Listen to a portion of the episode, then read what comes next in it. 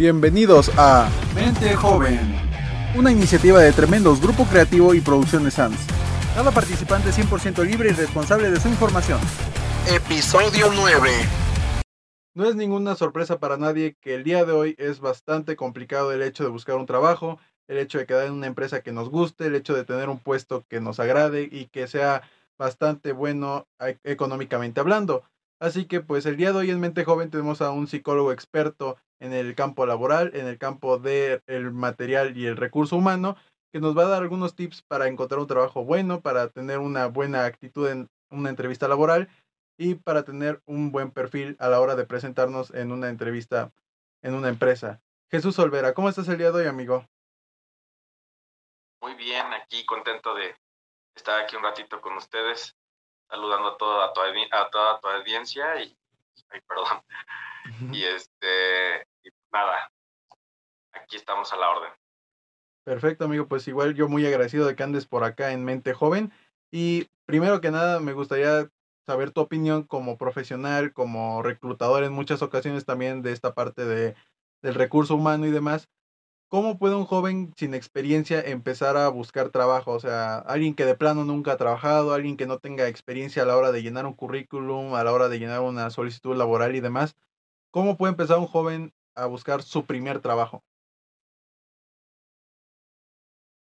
Primero que nada tiene que definir eh, para dónde va en el ámbito laboral, eh, como, como carrera profesional, eh, terminando de su, su academia, de sus estudios, ya una vez titulado, lo primordial es que se defina como profesionista, ¿no? Si, si es que es una persona en el ramo administrativo, si es una persona por el otro lado, este, eh, un ingeniero, que, que sepa para dónde va, ¿no? Cuál es su objetivo como, como persona, como profesionista. Y yo creo que de ahí parte mucho, en parte, mm, la- el rumbo de su trayectoria laboral. Exacto, sí. De hecho, pues muchas veces este, nosotros como jóvenes, principalmente de mi lado, igual como eh, muchas veces aspirante a un trabajo y demás, no sabemos muchas veces qué, qué trabajo nos conviene, o sea, no sabemos dónde meternos, no sabemos en qué páginas y demás. Y algo que tú me comentabas en una ocasión que platicamos justamente de esto, es que aquí en México, o por lo menos en América Latina, se tiene como la tradición o la costumbre, la mala costumbre, mejor dicho, de que encontramos trabajo de lo que caiga. O sea, tenemos esta frase muy, pues yo diría muy tóxica como sociedad, que es la chamba es chamba, ¿no? Que es lo que hay, es lo que me tocó, ¿no? En este caso, un joven, ¿cómo puede encontrar un trabajo de acuerdo a sus capacidades eh, académicas y a sus capacidades también sociales, personales y demás? Principalmente conociendo sus capacidades, ¿no? identificando para lo que es bueno y para lo que no. También que eh, las áreas de oportunidad se pueden pulir en el camino, pero también se pueden pulir previo a presentarse a, un, a una entrevista laboral. Entonces, em, el hecho de que te conozcas, conozcas eh, tu persona en el ambiente laboral, cómo te desarrollas, cómo te desenvuelves, cómo interactúas, el medio ambiente en el que quieres desenvolver eh, laboral, es importante. Entonces, eh, la parte en la que como joven sí nos conformamos como con lo que sea, pues está mal, está mal visto, bien lo dijiste tú eh, hace rato, ¿no? Está mal visto por las empresas, pero ya nos acostumbramos a, a lo, que, a lo que hay, ¿no? Como dices tú, a lo que vemos en, en las páginas de empleos, a lo que vemos en las aplicaciones, en todo lo que hacen o hicieron más bien con esta reforma de, del outsourcing, eh, todo el daño que hizo el outsourcing en México fue eso, ¿no? Que, que las ofertas laborales que existían en el mercado eran muy limitadas, eran muy, muy cuadradas, ¿no? Eran casi pues, generales, ayudante general, ayudante administrativo, casi todas eran de, de ayudante, ¿no? El, el ayudante en todo, ayudante en nómina, todo, ¿no? Y esa parte es la que pues, tenemos que brincar como jóvenes, tenemos que aspirar un poquito a, más, tenemos que buscar el, plus, tenemos que buscar la, la, opción buena para nosotros y no conformarnos, no, no, no necesariamente tiene que ser el primer empleo el más denigrante, el más extenuante y el más explotado. ¿Por qué? Obviamente por algo te mataste, por algo le invertiste a tu carrera, ¿no? Por algo le, le invertiste tiempo, dinero, esperanzas, todo, ¿no? Hasta a veces eh, cuestiones familiares, ¿no? Sacrificas por estar ahí en, en tu carrera o por desarrollarte tu carrera. Entonces, eso hay que valorarlo y hay que expresarlo cuando buscas trabajo, no hay que exteriorizarlo cuando estás en búsqueda de empleo, no conformarte con lo que hay en, en mercado laboral, sino buscar un poquito más. Eso te va a abrir muchas puertas. Perfecto, sí, tú bien lo dijiste que muchas veces, este, pues no por algo estudiaste una carrera de 3, 4, 5 años, ¿no? O sea, eso, digo, en, en las escuelas es muy común el hecho de las prácticas profesionales y demás, yo sé que no en todas las escuelas se maneja igual, con la misma exigencia, con la misma constancia, con la misma eh, capacidad o el mismo tiempo de, de, esas prácticas, ¿no? Pero algo que yo he notado, por lo menos a nivel bachiller, eh, yo estudié una carrera técnica que supuestamente los profes te la venden como está casi al nivel de una carrera, pero no, la verdad es que no, y por obvias razones, ¿no? Eh, pero yo lo que notaba a la hora de las prácticas de ejecución, a la hora de las prácticas profesionales, es que no te tratan como un empleado real, ¿sabes? Eh, es muy común de que las empresas te digan, sí, ok, te libero tus, no sé, 180 horas o tus 800 horas o las horas que sean, pero nada más saca copias, ¿no? Nada más hace esto, nada más el otro. Y, y en realidad a la hora de que tú vayas a una empresa real y les digas, pues tengo esta experiencia por parte de prácticas, te van a decir, no, pues eras de chocolate, ¿no? O sea, nunca fue como algo en serio, ¿no? Porque incluso dentro de las escuelas y eso como que te protegen, que digo, es evidente por qué te protegen y demás, pero eso también como que limita a las empresas a, a tratarte como un empleado real, a decirte, estas son tus responsabilidades reales y estas son tus consecuencias reales si no haces las cosas, ¿no?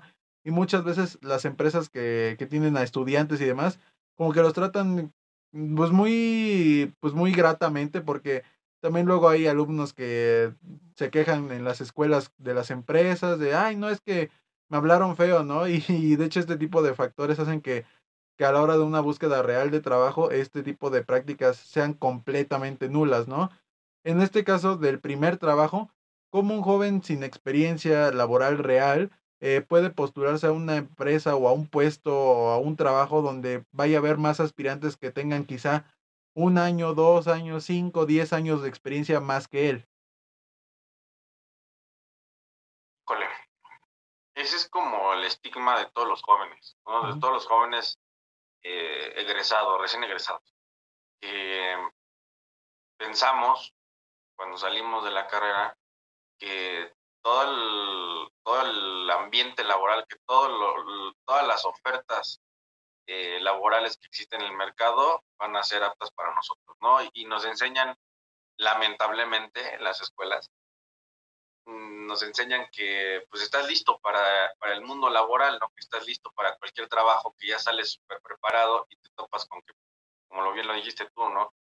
Te ponen a sacar copias, entonces, oye, pues mira, no sé, hice una tesis que me llevó horas, días, semanas, años, ¿no? A veces y que tú me vengas a decir que voy a sacar copias, pues no es, no es viable, ¿no? ¿no? No es viable tanto para tu bolsillo, por lo que invertiste, como para tu moral, ¿no? Si te baja la moral muy, muy fuerte. Eh, hay, un, hay un ejemplo muy claro, que yo lo tuve muy de cerca. Me decía un, un conocido, un amigo, este, que el, el, trabajo para el que él quería postularse era pues, un trabajo pues, digno, ¿no? Y llegó un trabajo, la verdad, muy bien pagado, llegó un trabajo, eh, pues, sí, como todo, ¿no? Con un horario medio feo, pero pues, para empezar era un trabajo bueno, ¿no? no estaba ganando cualquier cosa, porque de hecho les pedían el título, no les pedían para esa vacante que no tiene nada que ver con su carrera, era Relaciones Económicas Internacionales, trabajaba en un banco, trabajaba de, detrás de un escritorio, no tenía nada que ver con las relaciones económicas internacionales, pero les en el título, eh, me decía, oye, es que ya no quiero trabajar aquí, ¿no? Le digo, ¿por qué? Me dice, es que el horario está de la fregada. Le digo, ¿por qué? Pero, o sea, ¿por qué es que está de la fregada? Te pagan bien, ¿no? Me dice, es que estoy de 12 de la noche a 6 de la mañana. Me dice, yo no estudié para ser velador. Digo, no por denigrar a, las personas que se dedican a eso, ¿no? Pero sí hay una inversión detrás, sí hay una, hay, hay una inversión en general, ¿no? Como no, no solo económica, sino de tiempo, de esfuerzo, de sacrificio, a veces de desveladas, de todo, ¿no? Muchos estudiantes también se la pasan muy mal porque son foráneos y, y se alejan de sus familias, se alejan de, sus amigos, cambian todo su entorno de vida por estudiar lo que estudian para que pues, llegue una empresa y te diga, sabes que tu horario va a ser este si, quieres, ¿no? Pero te vamos a pagar bien. Entonces, ese yo creo que es el estigma más grande que tienen los jóvenes, ¿no? que, creemos que como jóvenes eh, nos prepara la escuela para estar listos para todo y la realidad es que no. La responsabilidad de cada quien es eh, prepararse y ser realistas en el ambiente laboral, ¿no?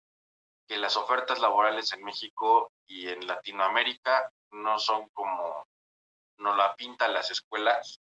Puede ser un egresado de la mejor escuela de, México y llegar a una empresa súper grande, una empresa muy importante, y le van a decir, ¿sabes qué? Tu trabajo es este, y si te parece, y si no, pues, ni modo, ¿no? Entonces, ahí entra el dilema de, pues, yo quiero un trabajo con el que me sienta a gusto, no me siento a gusto, pero lo necesito, ¿no?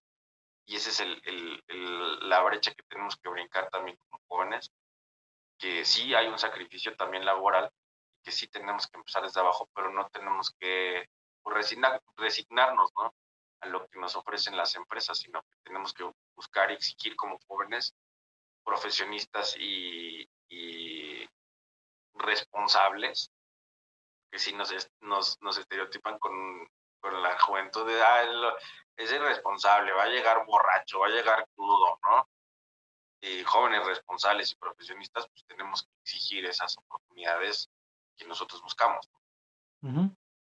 Sí, exacto, y de hecho, pues sí se tiene como esta mala costumbre aquí, o más bien esta mala práctica a nivel laboral de que las empresas eh, muchas veces no postulan a los jóvenes o a los empleados en general en los perfiles que les corresponda, o sea, en los perfiles en los que se ve que son aptos y muchas veces ves, no sé, a un arquitecto dando, en, en el caso del sistema educativo, ves a un arquitecto dando clases de arte, ¿no? O ves a, a un filósofo dando matemáticas o, o ves cualquiera de estos casos, ¿no? Donde no tiene nada que ver lo que estudian con la, el puesto, el cargo que les ponen, ¿no? Y esto a nivel empresarial general, ¿no? Por lo que he visto en varios amigos, en varios conocidos y demás, que justamente hablan de esto, ¿no? Que estudian una cosa y los ponen en algo que es completamente diferente porque no había de otra, ¿no? Y en el caso de, de justamente postularse a un trabajo donde ya haya como más gente detrás, que ya haya como más aspirantes con más años, con más experiencia, con más títulos quizá, eh, tú como joven sin experiencia, pero con algún respaldo educativo, algún respaldo también personal de, tus aptitudes, ¿cómo puedes eh, presentarte y tener éxito en una entrevista? Mm, híjole, también es un poquito complicado porque depende mucho de la persona, depende mucho de la personalidad. Hay muchas, muchas, muchos jóvenes, hablando en el tema juvenil, que son muy retraídos, ¿no? Entonces llega la persona mayor con una mayor certeza de lo que va a ser, de, un mayor conocimiento, y no por eso quiere decir que va a desempeñarse mejor que el joven, ¿no? Pero eso le da la seguridad de llegar a la entrevista con todo, le, da, le da, la seguridad de, de, intimidar al entrevistador también, ¿no? Entonces llegas como joven, te entrevista a un joven, y debería de existir eh, el vínculo, ¿no? Entre jóvenes, pero no. Mm, particularmente me tocó que pues llegan los jóvenes y, te ven del otro lado del escritorio y dicen, híjole, pues es el que me va a contratar, ¿no? te pones en los zapatos de esa persona y dices, oye amigo, relájate, esto es una entrevista, no te vas a morir, no te va a pasar nada saliendo de aquí, no te va a pasar nada si no entras, pero pues se intimida, ¿no? Entonces, esa es la parte también primordial que, que, quisiera yo este, recalcar, que tienes que llegar con toda la seguridad, ¿no? Así como llegas y te presentes con los cuates, que llegas y te presentes en una fiesta y, con esa seguridad, esa certeza de que tú vas a llegar y vas a ser quien eres en la fiesta, pues así, ¿no? Así tienes que llegar con, con el entrevistador y, y, lo que hablamos en, en ocasiones anteriores, ¿no? Que muchas veces el que está detrás del escritorio pues, tampoco sabe lo que está haciendo. Tampoco es una persona que recibió capacitación o no es una persona, bien lo dijiste tú, ¿no? que tenga el perfil de, reclutamiento y selección, ¿no? Que a lo mejor es, como dices tú, un arquitecto o otra cosa que no tiene nada que ver y que ya te está seleccionando, que ya te está filtrando, que ya te está aplicando baterías, que ya te está haciendo mil y un cosas y tú llegas con esa inseguridad, te intimidas, te, bajoneas y pues ahí se hace un círculo vicioso que pues, los dos van a estar ahí este, luchando por, por sobresalir en, en, la entrevista. Y pues la verdad es que eso es un poquito este es un poquito incómodo para las dos partes no porque pues, digo la, otra persona que está detrás del escritorio se va a dar cuenta de todo y va a tomar ventaja de eso de Exacto. su postura no también Sí, y de hecho, uno de los factores más importantes a la hora de, presentarse en un trabajo, en una, pues sí, en una vacante y demás, es el tema del currículum vitae, la hoja de vida, la solicitud de empleo o el término que gusten llamarle. En este caso, ¿qué, ah, qué características o qué rasgos tú consideras que son como esenciales para que un currículum destaque, para que un currículum sea, por así decirlo, un currículum de éxito? Pues a veces como jóvenes queremos resaltar todas nuestras capacidades, ¿no? Queremos eh, eh, exagerarle a lo que sabemos hacer o lo que no sabemos hacer también. Y llegas con un currículum impresionante, ¿no? Llegas con, un, con una hoja, ahora sí que casi casi es el proyecto de tu vida, ¿no? Y cuando la otra persona lo recibe, te das cuenta de que no le está dando el valor que tú le diste, a lo mejor el tiempo, el, esfuerzo que pusiste en hacer ese currículum. En muchas ocasiones hay otras que no. Lo cabe recalcar que hay muchas personas que su currículum lo tienen pues, fatal, ¿no? O sea, desde que pues no, no, no, no tienen faltas de ortografía, no le echan ganitas, ¿no? Como dicen por ahí. Pero algo muy importante es que se aprendan su currículum, ¿no? no la, la, el currículum como te decía anteriormente, es una hoja, no es, una, es un papel que no tiene ninguna fuerza, no tiene ningún valor. En ese momento el único valor que va a tener esa hoja pues es lo, la información que tiene y el respaldo que le vas a dar con tu presencia, con tu persona, cómo hables, cómo te expreses, con la seguridad con la que llegues. Es lo que decíamos, que, que llegues bañado, que llegues fresco, que llegues comido, que llegues importantísimo, ¿no? Si te hace daño el café, pues no tomes café antes de que vayas a una entrevista, ¿no? Si te hace daño, este, no sé, despertarte temprano, no te despiertes tan temprano, ¿no? Entonces que llegues lo más como posible para que tu currículum pueda coincidir con lo que tú vas a expresar como persona, ¿no? Es, es como, como, como quien dice en el ámbito psicológico, en el ámbito de recursos humanos, no puedes decir si una persona está bien o está mal si no, si no tienes una entrevista, ¿no? Previa. No puedes interpretar una batería psicométrica sin una entrevista, ¿no? Entonces, la parte en la que llegas con un currículum súper bueno, puede ser de 5, 10, 20 hojas o una hoja, pues se vuelve irrelevante cuando no tienes eh, esa expresión o esa parte eh, personal, ¿no? Esa proyección personal ante una, ante una entrevista, ante una situación así. Oye, por ejemplo, ahorita tú que mencionas el hecho de de la parte corporal, de la parte visual. ¿Tú qué consejos les podrías dar a los jóvenes o en general a los aspirantes a un puesto laboral, a una entrevista laboral principalmente? Eh, ¿Qué consejos les podrías dar para que tengan un lenguaje corporal que convenza, o sea, que sea un lenguaje corporal que el entrevistador de verdad corrobore que lo que va a decir es real que corrobore que la información es correcta y que corrobore que la persona efectivamente sabe lo que habla. hay, ahorita recordando, hubo una campaña, de hecho fue muy famosa, de, de Heineken, de la, cervecería, en, no me acuerdo en qué país ahorita, pero esta campaña en donde hicieron una grabación del, del video para una postulación eh, de un perfil gerencial. Entonces les ponían una serie de, de pruebas extra a las de la entrevista. ¿no? Por ejemplo, el tipo que se desmaya, eh, cómo reaccionarían ante situaciones fuera de contexto eh, de la entrevista laboral. Y si la persona los convencía, pues lo contrataba, ¿no? Entonces ya salía el video al final de la persona que habían contratado y por qué la habían contratado, ¿no? Desde el momento en el que llegó, cómo se, cómo se expresó, o sea, cómo se paró, cómo se sentó y cómo reaccionó al, a lo que le pusieron ese, lo que le pusieron en ese momento, ¿no? Que no recuerdo bien, no tengo bien, bien fresco el dato, pero sí fue como una prueba que les pusieron así como de un tipo que se desmayaba o algo así, o de una persona que estaba encerrada en problemas o algo así, y cómo, cómo reaccionaban, ¿no? Como para la resolución de problemas, ¿no? Exacto, exacto. Y otra campaña de unos rastrillos que, que están todos formados, no sé si vieron ese comercial en algún momento, y que van a postularse y está la foto del jefe, este, pues, peloncillo, ¿no?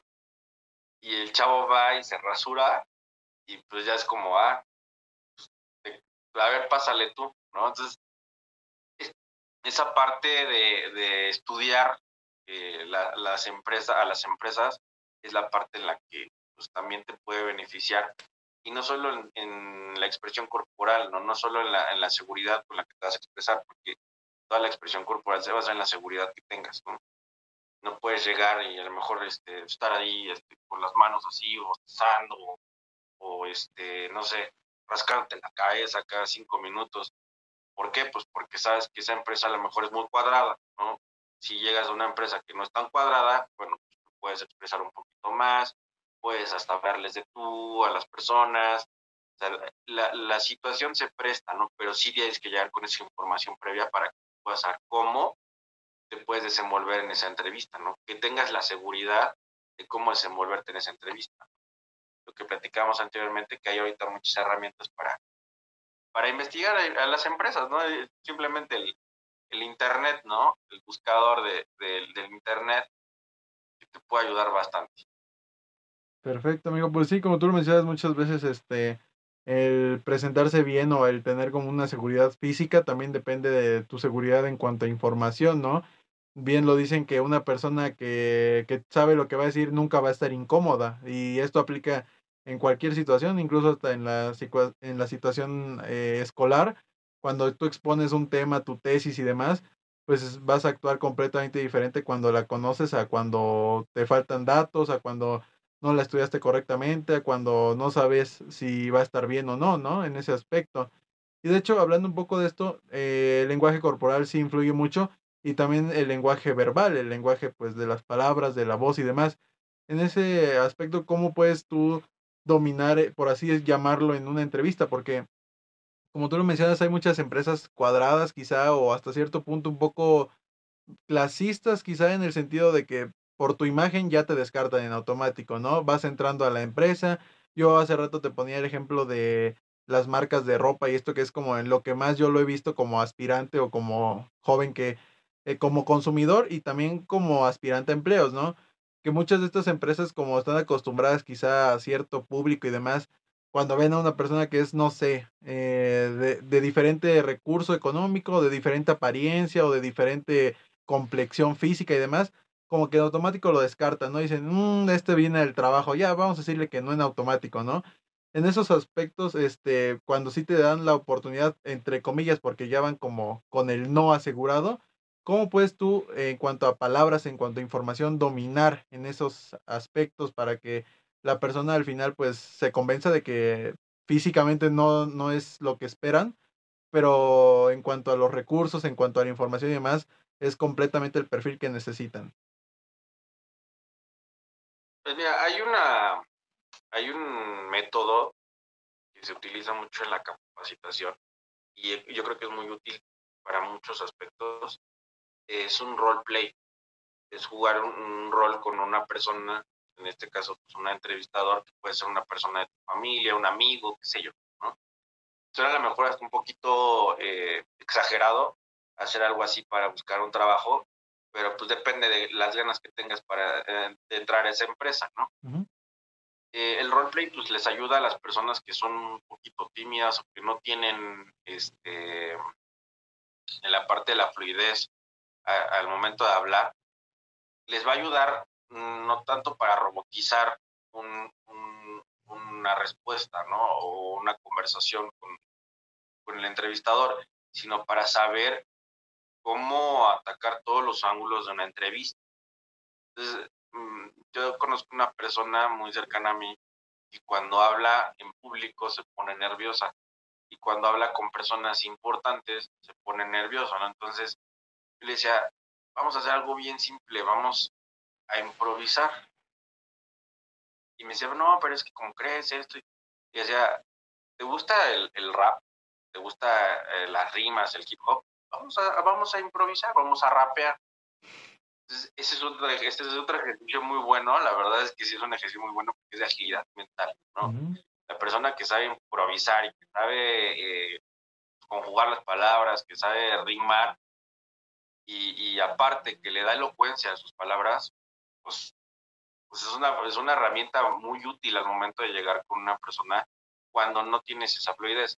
No, en el caso de que tengas la fluidez y que a lo mejor, como tú dices, tu apariencia no te ayude para el perfil al que, al que te estás postulando o para, em, los intereses de la empresa en su defecto, yo creo que lo que te ayudaría bastante sería pues, hablar, hablar con, con el entrevistador, con el reclutador, con la de recursos humanos y decirle, oye, mira, yo sé que ahorita ya me dijiste que no, no sé, me siento como que no, no me vas a contratar, pero pues yo te tengo otra contrapropuesta, ¿no?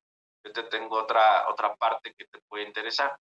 Que mira, pues si en el caso de la marca de ropa, yo sé que de, la, de, las, de las tiendas de ropa, perdón, yo sé que pues tienes aquí, no sé, 15 empleados y que los 15 empleados yo he venido a tu tienda y cuando llego me atienden de mala gana, ¿no? Yo te apuesto a que pues yo puedo atender a una persona mejor.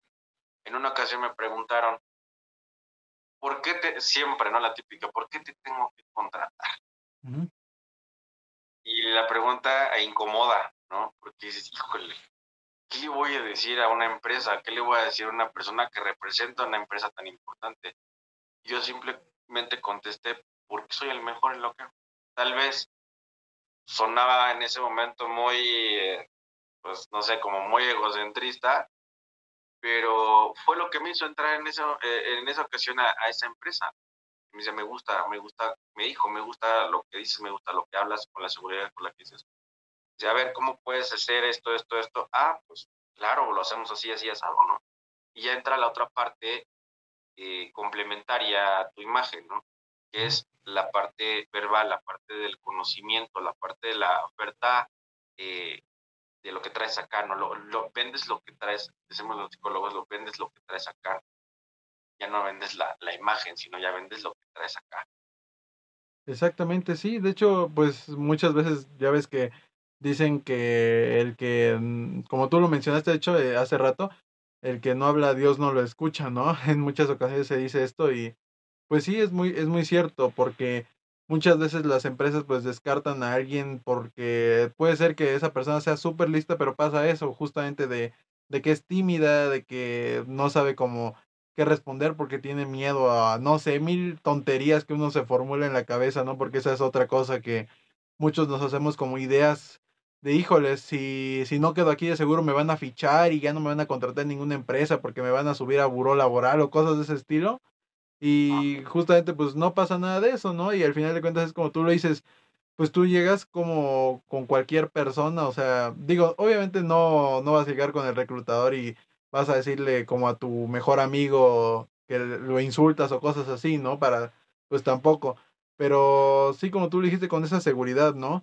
Y ahorita también mencionaste algo de, responder todos los puntos de una entrevista. En este caso, eh, una empresa o un entrevistador o un reclutador en este caso, ¿qué aspectos o qué aptitudes buscan siempre, o actitudes, mejor dicho, también en una, en una persona? ¿Qué actitudes y aptitudes busca una empresa en una persona?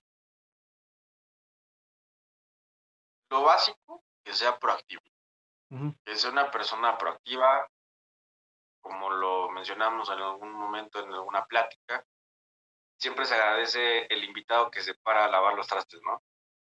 Siempre se agradece la persona que se ofrece a todo, ¿no? Entonces, yo creo que el, ser proactivo es mm, la clave más importante para eh, ser apto para un perfil. Depende mucho también de la empresa, ¿no? De los intereses de la empresa. ¿Por qué? Porque puede ser que el, perfil o el nombre de la vacante, la vacante como tal que ya eh, publicaron, eh, tenga una apariencia un poco sobria o que tenga una apariencia para poder captar a cierto tipo de personas, cierto tipo de perfiles eh, para esa vacante, pero no sea lo que necesita la, la, empresa, ¿no? a lo mejor lo que necesita es que le aguanten el mal humor al jefe, por ejemplo, entonces, si, si, te dicen, oye, está esta vacante, o, lo ves en internet o en alguna aplicación, está esta vacante de supervisor, de gerente, de subgerente, y lo que realmente necesita eh, eh, esa empresa, porque tiene, no sé, un ejemplo, 20 empleados. De esos 20 empleados, pues, hay empleados que son eh, ayudantes generales y empleados que van escalonados, ¿no? Entonces, los de abajo, pues, tienden a subir la, la, la, lo, normal es que tiendan a subir. ¿no? Entonces, de estos, em, de, esta, de, este, de este personal que tienes, que puede ser materia para esta, esta vacante, lo valoras y dices, bueno, ok, sí está apto, no está apto, o las mismas personas dicen, no, yo no quiero. Entonces, exteriorizan la, eh, hacen externa la vacante y es cuando empiezan a filtrar y empiezan a ver ya por los intereses de la empresa. Entonces, sí es muy importante, lo, recalco, que sepan para dónde van, que sepan en la empresa en la que están, que no se vayan con que, a ver, vamos a ver a dónde vamos. Ahora, sí que si no es Chana, es Juana. Eh, que sepan, que tengan un objetivo laboral, que tengan una empresa, la empresa de sus sueños. Ahora sí que si dicen, oye, quiero trabajar para, para, no sé, para una empresa de refrescos, ¿no? La empresa más importante de refrescos, pues que se pongan ese objetivo y a lo mejor van a empezar por lo más chiquito, pero que se pongan ese objetivo para saber por qué camino van y que sí le estudien, que sí estudien en la empresa, que estudien su currículum, y eso les va a ayudar bastante, ¿no? Para saber cuáles son las necesidades reales de la empresa y qué es lo que le puedes ofrecer o para qué te vas a rentar en ese momento, ¿no? Si, si es para realmente ser un, un gerente, para darle eh, forma a la empresa o al área, al departamento, o para tolerar cierta parte o para soportar cierta parte de la empresa, que, eh, que en muchas ocasiones es lo funcional, es lo que, lo que le deja a la empresa, no, no solo que, sea un perfil bueno, sino que tenga tolerancia a lo mejor a la frustración. Exacto. Perfecto, amigo. Pues bueno, gente, esperamos que les haya gustado. Esperamos principalmente que este podcast eh, les haya sido de utilidad, que se hayan llevado consejos muy prácticos que estoy seguro que si los aplican va a mejorar muchísimo su resultado a la hora de la búsqueda de trabajo y esperamos que también pues podamos resolver más dudas en un futuro. Si tienen alguna duda extra, si tienen alguna duda sobre lo que hablamos en este episodio, pues déjenosla saber en comentarios o en la página de Mente Joven o en el Instagram de Mente Joven para que lo podamos resolver o en las redes sociales de mi amigo Jesús. Jesús, dinos dónde te podemos encontrar, amigo. Tengo un arroba homologado para todas las redes sociales, eh, para Instagram, para Facebook y para Twitter, es arroba Jesús Olverapsi, como de psicólogo, PSI, Olverapsi, todo junto, Jesús Olverapsi. Así estoy en Instagram, en Facebook y en Twitter. Perfecto, amigo. Pues bueno, gente, las redes sociales van a estar aquí apareciendo también en pantalla. De mi lado van a estar apareciendo las de Mente Joven y las del lado de Jesús, sus redes sociales. Igual los links van a estar todos acá abajo en la descripción para que vayan, lo sigan, para que conozcan más de sus servicios, más de su contenido, más de su apoyo y más de sus conocimientos también que también son bastante amplios. y pues igual en Mente Joven va a haber contenido variado, así que también si les gustaría saber de otros temas, no olviden suscribirse, activar la campana de notificaciones, que hoy en día no sirve para nada, pero ustedes activenla, se ve muy bonita activada. Eh, y pues bueno, gente, esperamos que les haya gustado, que les haya servido.